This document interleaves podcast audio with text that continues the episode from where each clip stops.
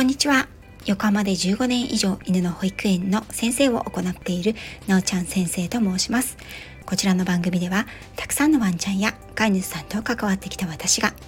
日本の犬と飼い主さんの QOL を上げるをテーマに犬のあれこれについて私個人の見解からお話ししています。時には子育てネタや留学時代や旅行の思い出のお話もお届けしています。より犬についての詳しい内容はメンバーシップ配信にて、文章には、文章ではノートでまとめてお伝えしております。さて、昨日の月曜日、お昼に職味さんとライブをさせていただきました。実は昨年ですね、私は職味さんに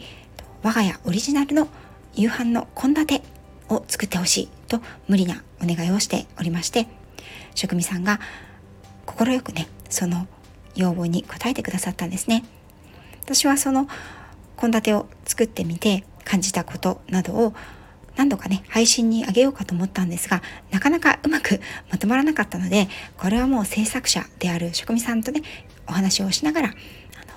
その感想などをお伝えできたらなと思ってライブをさせていただきました。やはりね、あの、ライブでもお話ししたんですけれども、日々の料理って本当にたくさん実は工程がありますよね。レシピを考えて冷蔵庫の中を見て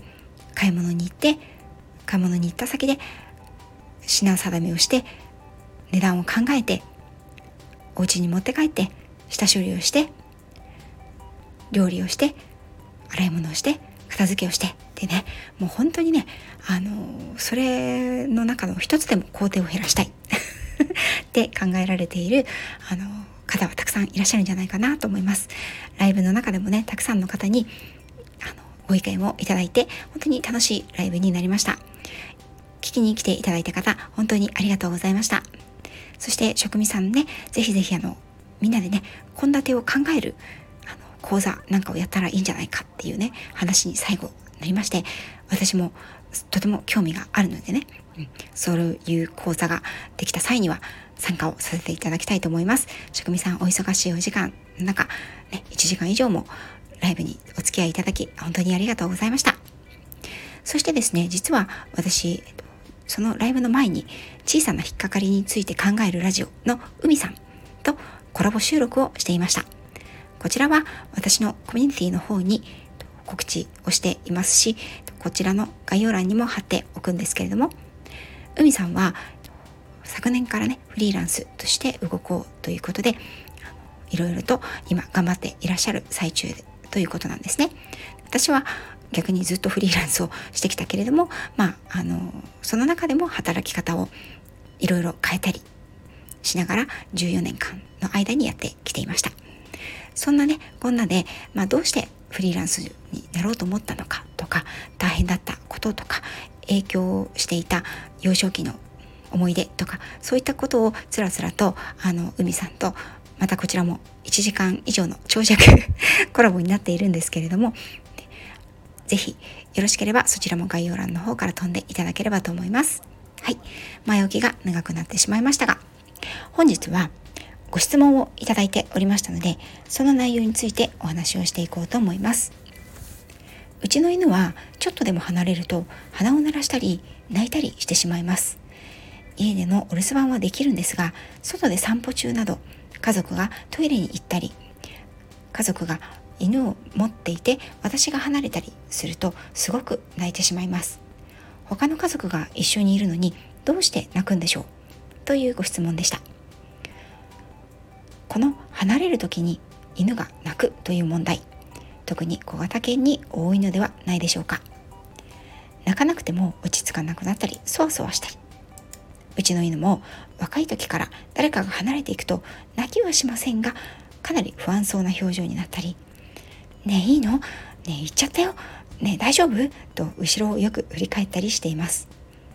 複数人でお散歩をしている時にはリードを持っている人よりも持っていない人にくっついて歩きたがります。家では問題なくお散歩できるのに他の家族もいるのにどうして誰かがいなくなるととっても不安そうになったり泣いたりするんでしょう。このことを知るためには犬の習性を考えることが必要なんですね。犬は小さな社会を形成しそこに帰属することで安定安心を得られる生き物です。集団や社会を形成して生きる動物というのは他にもたくさんいますが犬が他の動物と比べて得意なところ。それはその社会集団を同種である犬よりも人と結びつくように進化をしてきたということなんです。ですので人間の家庭特に日常的に屋内で人との距離が近い場所で暮らしているワンちゃんにとって家族である人間は欠かすべからず仲間なんですね。その仲間が自分の目の届くところからいなくなってしまう。どこへ行くんだ？帰ってこいよという場合とってもワンちゃんは不安な気分になってしまうんですね。音程がとっても外れてましたね。はい。たとえ他の家族が一緒にいるとしても一人でもこの社会群れから外れるということは不安要素がいっぱいなんです逆に言えばこれはおそらくですがリードを持っている人間抱っこしている人間で言えばすぐに自分から離れることはないということも賢い犬たちは理解をしているんですよね。であれば注意はリードで自分とつながれている人とか自分を抱っこしている人ではなくてリードでつながれていない人がいつどこへ行ってしまうかがわからないので常に監視しなければいけない。というのがお散歩中リードを持っていない人にくっつきたがるワンちゃんの心理ではないかと私は睨んでいます。いかがでしょう？もちろん家族の行動はそっちのけで行きたいところへ行き嗅ぎたい匂いを嗅ぎまくる優雅独尊的なお散歩をする子もいますね。そしてここでもう一つの疑問。お家ではお留守番がきちんとできるのに問題が出てきます。これは大きくは環境の変化が絡んでいます。自宅であれば経験を積み重ねることで犬は飼い主さんはすぐ帰ってくる。必ず帰ってくる。この格好をした時にはしばらく帰ってこない。この時間はすぐに帰ってくる。など家族の中でのタイミングやルーティンを非常に細かく理解しています。なんでだろうと不思議に思うほどこの把握については正確で私の犬の保育園に長年通ってくださっているワンちゃんの中には今日は先生がお迎えに来る30分前からクレートの中で待機してましたよ。保育園の日や時間がどうしてわかるのかしらという飼い主さんが少なくありません。このワンちゃん自身が学んだ経験則と家庭は自分にとって絶対安心である。という信頼感から子犬の頃はできなくてもいつしかお留守番に慣れていくという子は多いです。ただしこれが一歩外に出たら話は違います。もともと犬は孤独には慣れていない生き物です。彼らの本能の中には共存するという遺伝子があります。特に愛玩犬種と言われる犬種の子たちは孤独が非常に苦手です。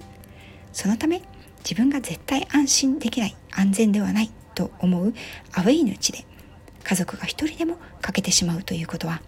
どんな地味猛量が出てくるかわからないお化け屋敷にチームを組んで入っていったのに突然仲間が消えてしまうというぐらいの不安。そんな不安がワンちゃんによっては感じられるんでしょう。アウェイの場所では分離に過剰に反応するワンちゃんは実は自宅や慣れている場所でも過剰反応が出ていないだけで何かしらの分離に対する不安は出ていると思います。飼い主さんが一緒の部屋から離れてトイレに行くと寝ていたのにくっついてきてトイレの前で待っていたりドアを引っかいたりそれは分離不安を感じているケースです。ですがこれは異常と言えるものではなくて戦術でも述べたように集団でいることが大好きで安心する犬にとってはある程度当たり前の行動なんですよね。そしてもしお留守番や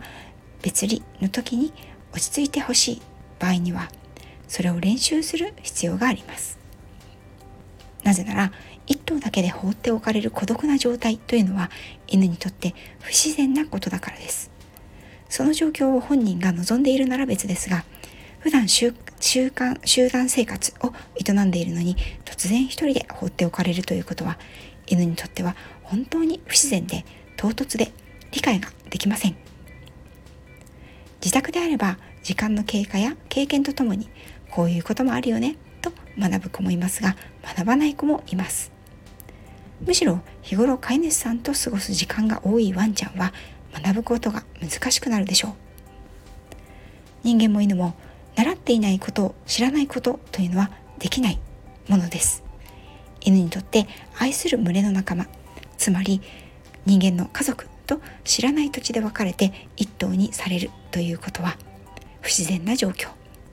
つまり生来獲得している行動ではありませんからしっかりと教えてあげる必要があります。少し離れても必ず帰ってくるから大丈夫という安心感を与えること。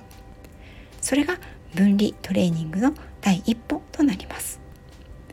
分離トレーニングの詳しい段階と方法についてはメンバーシップにて配信する予定です。最後に今回のまとめ。お留守番でも少し離れるだけでも犬にとっては家族と離れて一人にされるということは集団生活を送る犬という動物にとっては本来不自然な行動で理解ができにくい。自宅の留守番は習慣化されやすいため落ち着いてできるようになる子が多い。知らない場所で家族が離れるということはお化け屋敷で一緒に入った友達が突然一人いなくなるような恐怖や不安を感じる。自宅でのお留守番はおとなしくできるのに屋外で家族が離れていく。ということに吠えたり泣いたり落ち着かなくなる犬は家族が離れても必ず戻ってくるという分離トレーニングをする必要がある。という以上の4点をまとめとして挙げさせていただきました。いかがでしたか？人間でも犬でも習ってないことはできませんよね。どうしてももともと持っているものや本能の方に傾いてしまうと思います。もしご自身のワンちゃんが離れること分離に不安を感じるようなワンちゃんであればそこは当然のことです不安にならないようにレッスンやトレーニングをしてあげることが一番いいかなと思います最後まで聞いていただきありがとうございました What?